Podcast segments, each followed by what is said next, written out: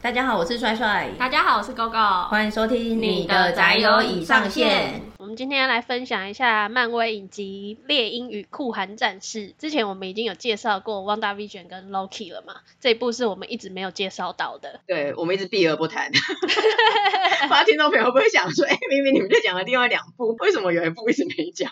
而且这一部还比《Loki》早推出，为什么一直没有说它？我们不是来了吗？我们就是可能会迟到，但是不会缺席的节目。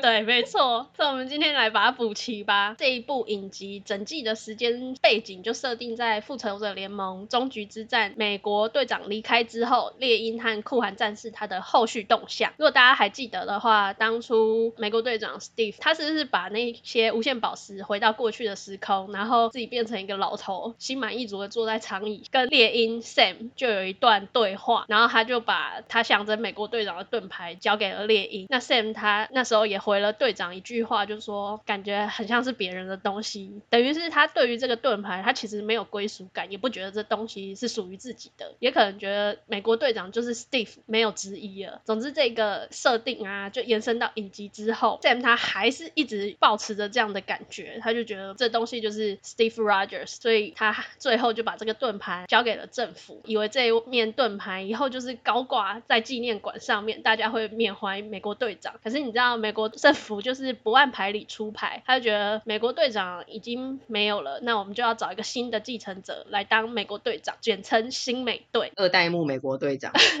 这件事情还大肆的宣扬，然后媒体这样子铺天盖地的报道。那对于 Sam 跟 Barty 这两个人来说，就真的是不能接受嘛？我也觉得不能接受啊。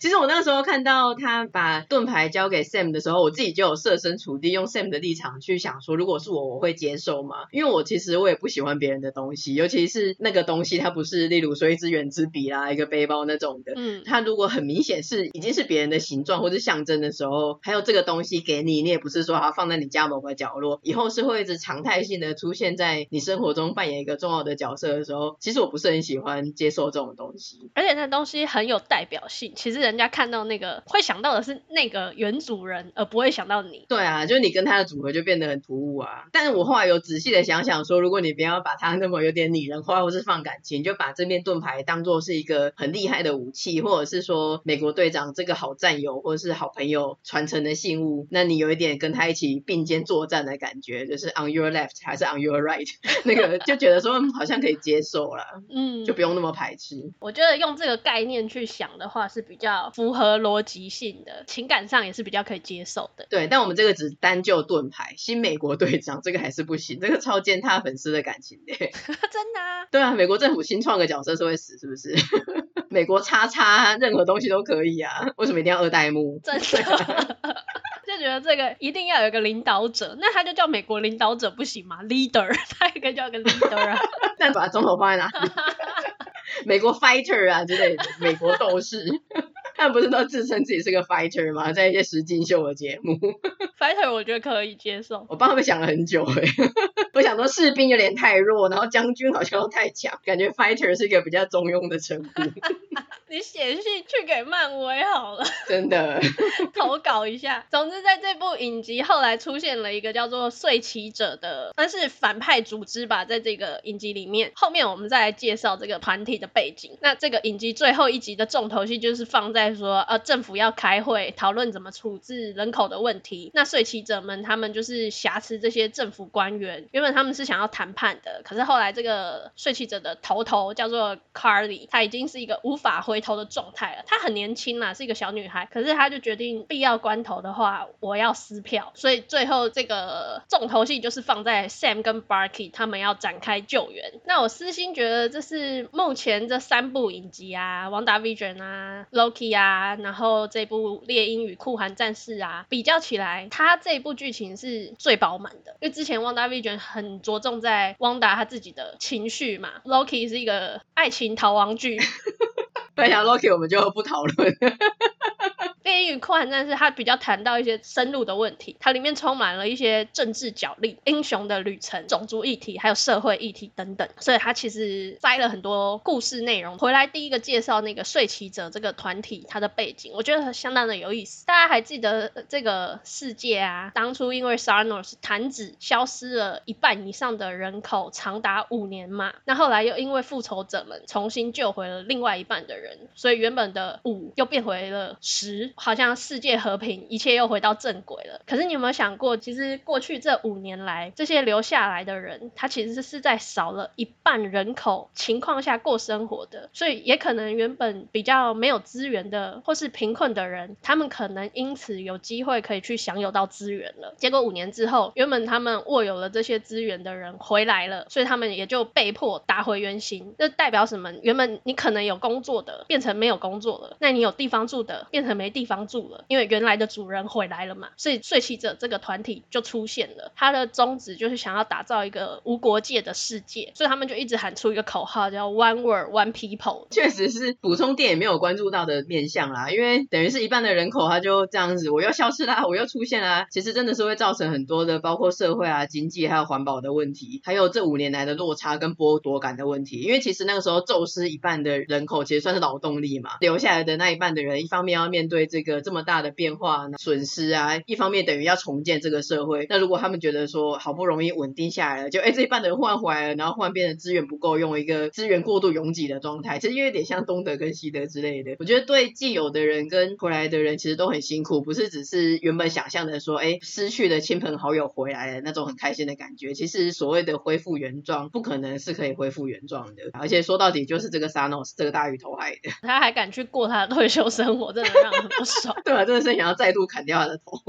而且实际举例来讲好了，就以我们自身，假设我们是消失的那个人好了，你家是空下来的，因为你不在了嘛，所以你家没人住了。那剩下另外一半的人，可能他就来住你家了，所以他就是新房客嘛。结果你五年后你回来了，对你来说你还是屋主啊。对，你会想说我要回到我原来的家，理论上应该会让你回来啦。那这五年里面住的那个新房客他怎么办？他要去找新的家哎、欸。我觉得两方都会超不爽的、欸，就想你刚进我家、啊，然后就想说哎、欸，你之前自己消失，现在回来。而且对他来说，那个新房客有可能这也是他的家啊，因为五年了哎、欸，所以这个是一个很大的问题，是我们以前没有思考过的。所以在那个战斗结束之后啊，Sam 他们把官员都救回来了。最后的最后，Sam 跟他那个政府官员一个参议员的对话就很有意思哦。那参议员就说：“谢谢你救了我们，我们现在要去继续讨论原本要讨论的这个人口的会议了。”说 Sam 你不懂，这个真的很复杂，不是你想的这么简单。你可以想象原本消失的人回来之后，发现自己家里有人住了吗？你叫这些人怎么办？就是我刚刚提的那个状况。用这个思维来讲，好像没有错，对不对？可是原本住在里面的人要怎么办？你要再把他赶到哪里去？要赶到街上吗？还是什么地方收容所吗？你要随便先帮他找一个地方塞吧。然后 Sam 就说：“政府啊，因为完全看不到也听不到弱小的人们的声音，而是会选择在他们反抗的时候，把他们贴上说暴力，你是恐怖分子这些标签，像睡骑者。所以他就希望你不要再叫卡利他们是恐怖分子了。我表示我真的求你，就算只是一次也好，哪怕只是一次，拜托你正视这些有需要的人们吧，你去帮帮他们吧。有一段话他讲得很写实哦，就是他就说，当你们要做这些决定的时候啊，到底是谁在场啊？是那些会被你们影响政策的人吗？还是说只是像你们一样的这些政府官员是一些政客吗？那卡里已经用他的死来告诉政府说，你们错了。即便已经有一个人牺牲了，你们还是不愿意去思考说他们到底要抗议什么。如果你们没有去正视这个问题的话，迟早还会有下一个人、下一个睡起者在做一样的事情，你的问题不会解决了。完全反映出了一个现实社会的问题，就是真正的有严肃去切入跟探讨说这个 Xanos 的弹指事件跟终局之战，他对世界到底造成了什么样的实质影响？而且真的说的很写实，哎，他们因为对方是真的遇到困难的，然后有诉求，所以才会这样站出来。但他就是只是把它贴标签说，哦，这个是暴动分子或是恐怖分子，所以他没有去解决问题，他只是解决提出问题的人。所以这个真的是还蛮让人值得去思考的。以前我们真的看电影不会想那么多嘛，就只是一个爽感而已。对啊，觉得所以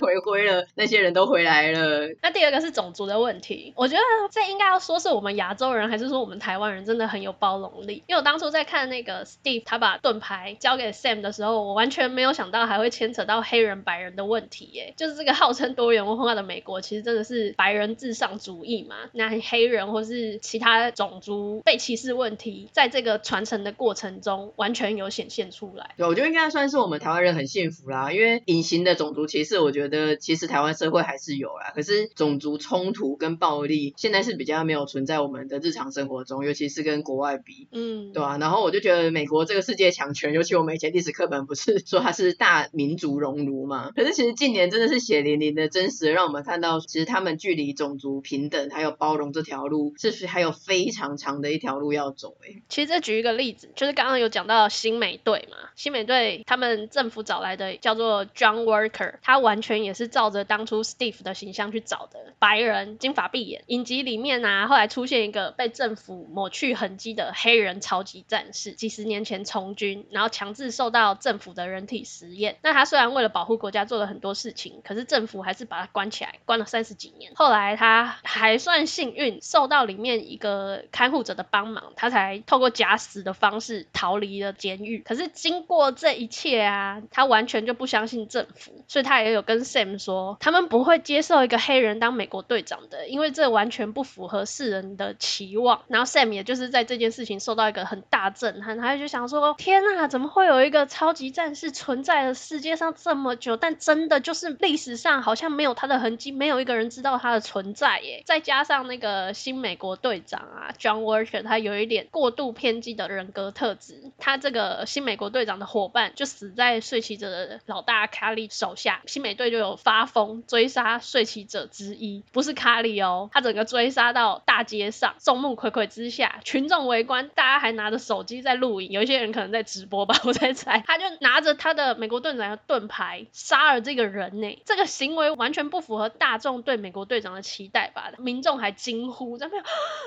吓得要死，然后他也因为这件事情就被剥夺了当美国队长的资格。嗯，其实这个事件乍听之下会觉得很疯，就是你在大街上这样子有点算是当众处刑或是虐杀嘛。可是其实你仔细的想想，当美国队长真的也是很辛苦、欸，因为如果你是反派角色的话，你就可以尽情的使坏。可是你是美国队长，你却不能以暴制暴，而且就算你压力山大，也不能失控。这真的不是一个人能够当的角色，就像蝙蝠侠一样，他不能杀人，他要去跟邪恶对抗已经很难了，可是他却有一个这个枷锁，就是他不能杀人。当好人好可怜哦，真的啊。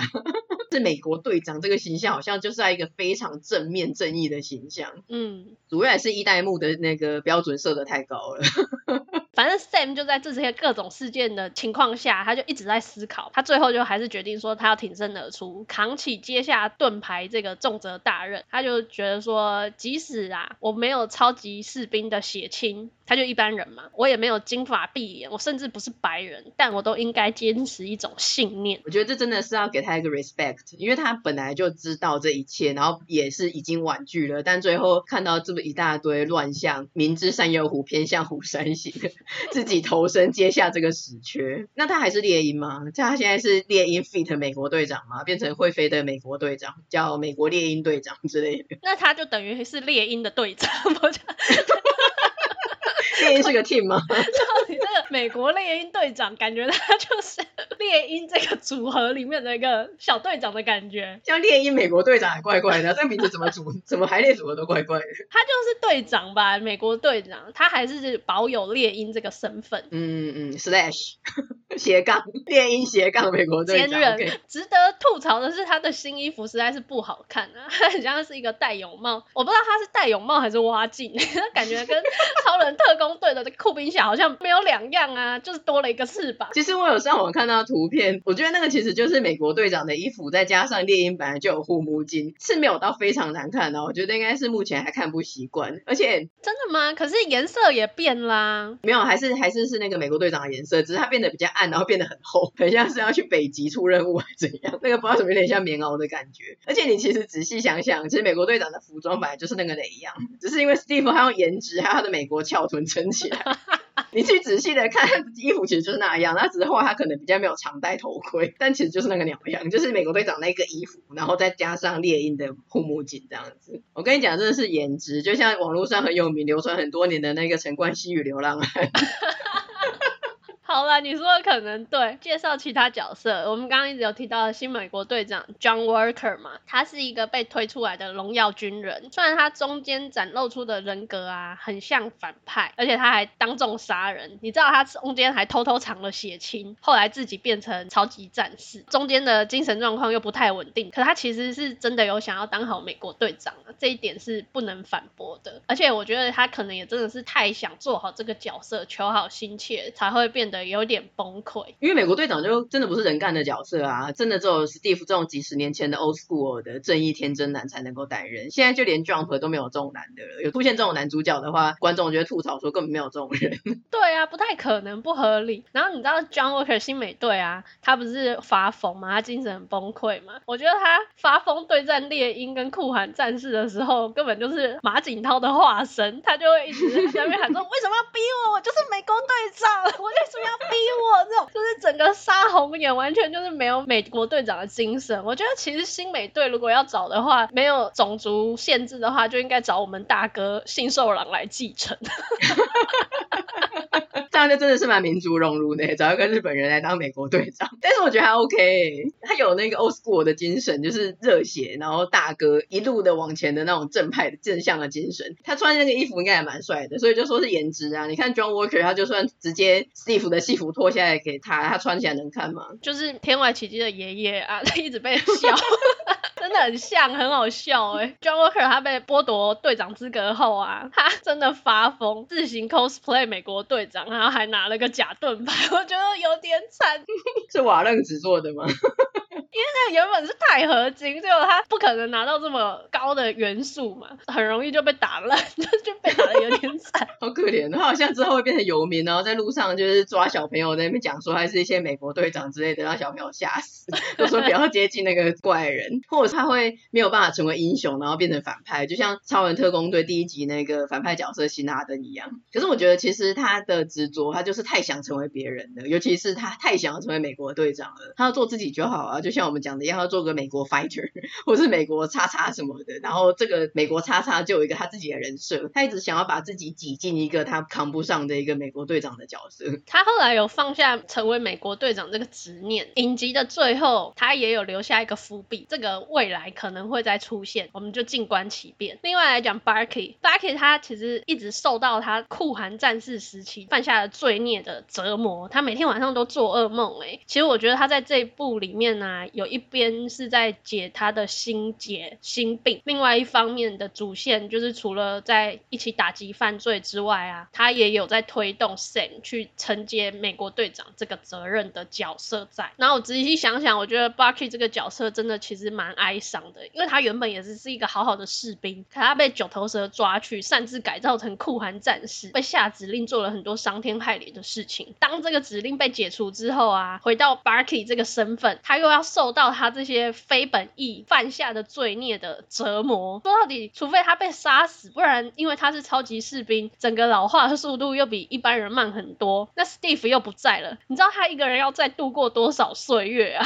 我觉得真的很可怜呢。对啊，很孤单，他真的很惨呢，命运真的对他很残酷。网络上有很多人在讨论啊，Barky 他后面的发展会变成怎么样子？猎鹰变成了美国队长，那 Barky 他可不可以抛下他酷寒战士的过去，蜕变成？白狼，白狼是什么啊？当初他不是有受伤，然后被瓦岗打捡回去吗？然后他就隐姓埋名他的身份，然后他们就说你是 White Wolf，你是白狼，就赋予他一个新名字。他是狗吗？被捡回去，然后取了一个名字，就等于是以新的身份重新出发就对了啦。对，不晓得会不会有这样子一个转变啊？大家是有在讨论。整个影集看完之后，其实留有几个悬念，一个是期末，他是从陷害好人的反派到变成帮助好人的反派，终究还是个反派。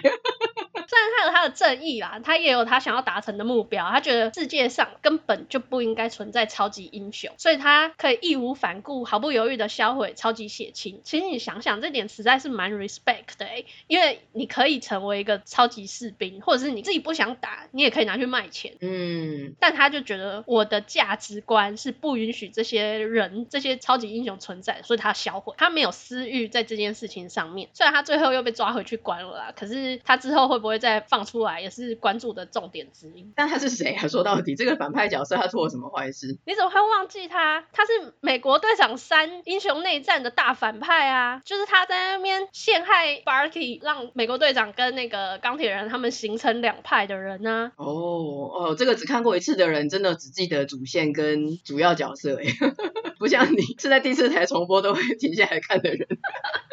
然后另外还有一个是 Sharon，在这部影集里面，他原本其实他是三不管地带，叫做马德里坡这个国家的大 boss，能力前客，可以说是这个国家黑暗秩序的维护者。可是现在还没有人知道他这个隐藏的身份，所有知道的人都已经死了。那影集的最后，他被特赦，然后又重新回到了政府的特工组，可是他依然没有放弃能力掮客的身份，甚至他还不知道在跟谁讲电话，就说我现在可以掌握更多的政府情报了，就是他动机解释是什么？他为什么会变成这样子的一个角色？那以后他会变成一个真正的反派 boss 吗？就完全是一个悬念呢，因为都没有解释，然后就停在这里了。这个雪伦我也忘记他是谁，然后我后来有查了一下，原来他是美国队长的挚爱佩姬的侄女，然后他在美国队长二跟美国队长三里面有出现。那刚才讲了为什么他的动机可能是因为他要协助美国队长从政府手中夺回他的盾牌，那因此遭到通缉，所以他可能觉得说，就是这个政府。根本就不是所谓的正义，所以他开始变成，嗯，某一种程度来说，你要算是反派角色嘛。但反正他就是要报复背叛他的世界，或是要对抗政府那种。虽然遭到通缉，但是像黑寡妇也是有遭到通缉啊。他真的就不知道是遭遇了什么不人道的对待，他真的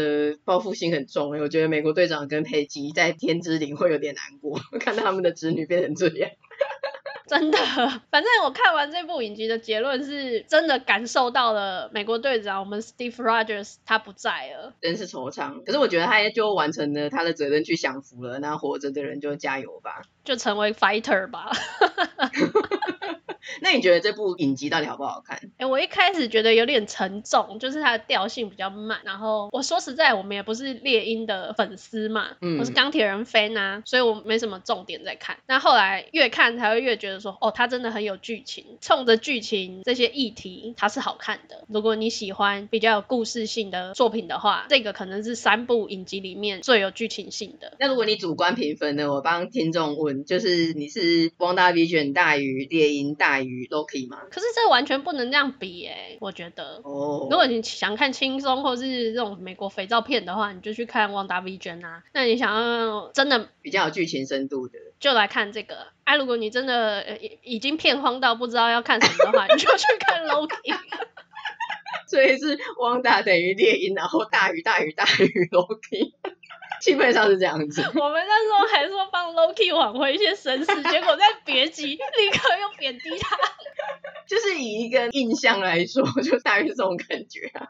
感觉啦，主观判断，仅供参考。那因为我们本来对猎鹰这个角色非常的无感，你看完这一一整部影集之后，你有比较喜欢 Sam 吗？会诶、欸，就是他的角色的深度，我觉得高了很多。因为其实以前的漫威电影里面啊，对于这些旁边的角色，他们不算主角群吧，即便是叫做复仇者，可他们的戏份没有那么多，也没有自己的主要电影，所以对他们的人设啊，然后个性、行为这些，并不是特别了解。但在这里会觉得说，哦，其实他是一个很有深度的角色。了解，因为这部其实我没看啊，因为就像刚刚讲的一样，其实我真的是很吃角色，我喜不喜欢这个角色。所以这一部我看了一两集之后，就觉得说，我们我真的对猎鹰这个角色没有什么感觉，我就没有继续看下去。嗯、但是我觉得，就你这样听起来，我觉得它的内容是真的蛮丰富的啦。然后他传达讯息也很多，包括 Sam 接班成为美国队长啦，然后酷寒战士的赎罪之旅啦，还有那个 John Walker 这一个角色，未来他可能会有个新角色。那包括刚刚反派的伏笔，我觉得其实算是有两个，就是一个资讯量蛮大的一部影集，然后也很明显的，确实是有在为未来的漫威电影宇宙第四阶段在铺路。我觉得以后的漫威宇宙电影啊，它应该还是让你想看的人就去看没有问题。但如果你想要更深入了解这个宇宙作是怎么进展到那个程度的话，你可能真的需要回过头来看这些影集，你才会知道说，哦，前情提要原来是这样。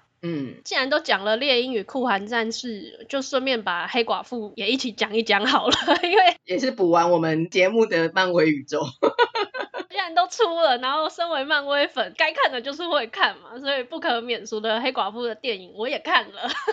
嗯，其实黑寡妇她在漫威电影宇宙的角色应该算是很举足轻重的吧，因为这十几年来她参与的电影就七部了，而且每一个重大战役其实她都有参与到。钢铁人自己的电影里面她就出现了嘛，那到终局之战那时候你就可以看到说，哦，一半的人消失了，在地球和外星的这些超级英雄中建立联系啊，来撑起整个复仇者联盟的人，其实不是美国队长，也不是钢铁人呢，而是黑寡妇娜塔莎。嗯，之后。复仇者们集结了，然后去各自的时空执行任务的时候，我们还看到娜塔莎，她就是很开心的笑着，你可以感觉说她是真的很喜欢这个团体，对于这个久违的集体行动，她也是真的很开心。只是之后有看过电影的人都知道嘛，鹰眼和黑寡妇两个人开着太空船，然后去宇宙的中心佛米尔星，企图要去拿灵魂宝石。可是拿灵魂宝石的条件就是要一命换一命，你要用心爱的人来换取。虽然他们两个在那边你争我夺，打得你死我。我活的，可是最后还是用娜塔莎的自我牺牲去换了这颗灵魂宝石。那我们那时候也跟复仇者们一样，就是很哀伤的送走了黑寡妇。嗯，那黑寡妇这部独立电影的故事时间点设定是在美国队长三英雄内战之后。娜塔莎她因为帮助美国队长，所以她违反了协定嘛。那她也没有像猎鹰一样，他们被抓去关，而是逃亡了。所以先前不是大家就有在讲说，哎，会不会娜塔莎死了之后？后这个黑寡妇其实是平行宇宙，或者是用另外一个方式继续活着，这种说法在这部电影里面算是打破谣言了啦。因为它的时间轴就是设定在之前嘛，所以它比较像是前传。那从这个逃亡的时间线，最主要的是娜塔莎她发现了一个过去跟她有关的阴谋，那从这边就带出了黑寡妇的过去。稍微简介一下这个剧情，也交代一下说黑寡妇的过去。娜塔莎她是个孤儿，那在苏联有一个专门找这些孤儿，特别是女生。就称为孤女们，这个机构在训练他们、控制他们，而且很残忍，才会被劫狱、割掉子宫啊这些。他们就是在所谓的红房组织里面培育出来的黑寡妇们。Natasha 就是其中的一员。之前呢，她在布达佩斯和鹰眼认识，鹰眼就有招募他到神盾局去执行刺杀红房负责人叫做德雷科夫的任务。结果德雷科夫他有一个女儿安东尼亚，那时候才十几岁而已，也在这一次的刺杀事件之中呢。因为是爆炸事件嘛，他也在里面被炸死了，所以娜塔莎当时因为要扎了德雷科夫，他也就是不惜牺牲了安东尼亚。但是这件事情就让他心中一直留有阴影啊。那娜塔莎也一直觉得说，哦，经过这件事情之后，红房已经被他灭了。嗯，没想到事隔多年之后，他和分隔多年曾经一起扮演间谍家庭的姐妹里面的妹妹，也就是红房的黑寡妇之一叶莲娜再次碰面。刚从红房逃出的叶莲娜就告诉娜塔莎说，我一直在等。啊，等美国队长他们会不会来灭了红房啊？然后娜塔莎就有点傻眼，就说你在说什么？他早就被我灭了。然后他才讲说，拜托德雷科夫根本就没死，红房也一直存在，好不好？还有很多的黑寡妇们被进行这些不人道的对待跟训练。娜塔莎又有点傻眼，但是他也觉得说，哦，这个是事实，他知道了，所以他们就决定要去真正的把这个红房给消灭，杀了这个德雷科夫。只是因为红房的位置在哪，他们都不知道啊，所以他们就决定，哦，那他要先找到间谍家庭的爸爸，红色守卫者阿列克谢。找到了之后，阿列克谢就说：“哎、我也不知道哎、可是你妈间谍家庭的妈妈，她是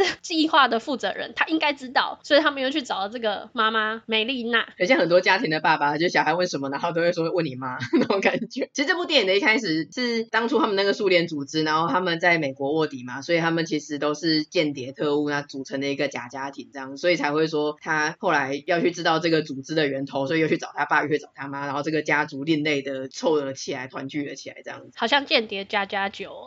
对。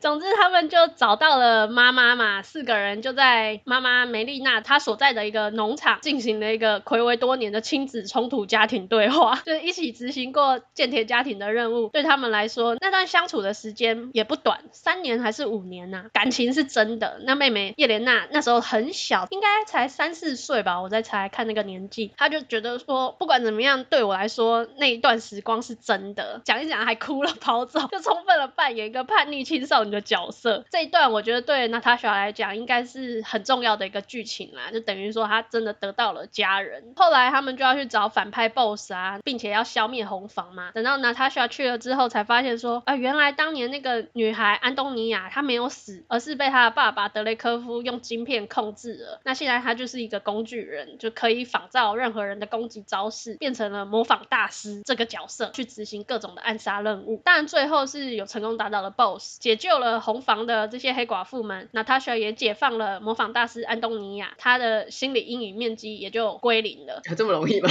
就归零了？他也不是会缅怀过去的人嘛，他不是这样子的人，直接帮他解脱。那后来娜塔莎她就决定要再回去帮助复仇者们逃狱了。他就有讲啊，我一直以为我自己是一个人，没想到他原来拥有家庭，而且还有两个，两个一个就是复仇者们嘛，另外一个就是这个间谍家庭。那我看到这一句话的时候，其实是蛮感慨的，因为就有想到那时候要帮他送葬啊，Tony 就问说他有家人吗？队长不是就有说有啊，我们就觉得这个说嗯、原来这个家人的情谊是双向的，蛮感动的。那其实这部电影的评价是非常两极啦，不是极好就是极坏。我自己去看那个雅虎电影下面的评论，有些人就说那些说好评的都是买评价的吧，就是有一点极端。那我自己看完当下我是有一点无感的，因为我不是黑寡妇的粉嘛。那原本抱持的漫威电影超能力战斗画面也没有出现。可是我仔细想想，其实黑寡妇就是一个很会打的一般人，是我自己想太多了。战斗画面的话，可以想象它是全面攻占那种爆破啊、救人啊这一类的比较合理。那另外觉得比较可惜的是，我觉得其实剧情很平、啊，没有讲得很完整。虽然说他圆了娜塔莎她在家人情感的这一块，也把她的黑寡妇的过去有交代了。可是其实他跟鹰眼的那个布达佩斯事件啊，虽然一直提到，但当时的细节都没有交代诶。因为我觉得为什么要交代这件事情，是因为当时他们是属于两个不同的组织，神盾局的鹰眼总不可能很简单的就策反了红房的黑寡妇吧？神盾局的鹰眼兼 HR。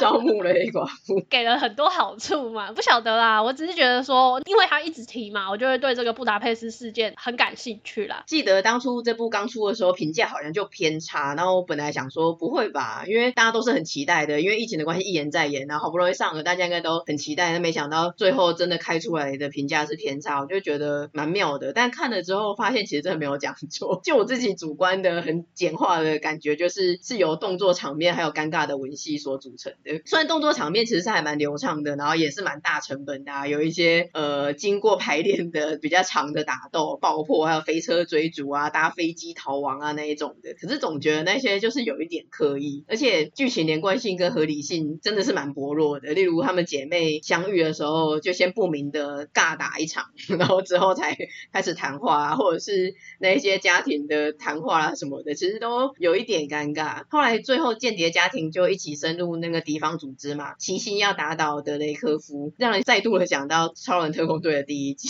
就是一个很厉害的超人家庭去打倒组织。反正整体而言，我觉得算是补足黑寡妇过往的一个故事啦，那也更加了解说娜塔莎这个人嘛，这样子就对于他在终局之战的牺牲这个决定就更能理解嘛，因为你会觉得说，也许他真的很喜欢复仇者这个大家庭，那他也很想保护间谍家庭，没有想过说哦，从来没有家。家人的他竟然可以得到两个家庭的爱，我觉得他觉得自己的人生已经圆满了。那当然也希望说萨诺斯这个事件可以解决，那也不要再造成其他的不幸了。嗯，我自己当初在看的时候是觉得娜塔莎她应该是，毕竟她当初还是黑寡妇的时候，可能是真的有造成别人一些伤害，所以她内心其实应该真的还是一直有一点罪恶感。虽然她后来变成复仇者，好像也是有拯救人，但不是说你有救人你就能够抵消你曾经伤人的过去，而且可能也是有考量到说鹰眼的小孩子还小之类的，所以我觉得他那个时候的决定是非常的义无反顾的。他觉得说就是他。不过就观众而言，真的会觉得说，就是一定要选一个的这种残酷二选一，实在是很令人惆怅。真的，难道就不能杀了那个守护者吗？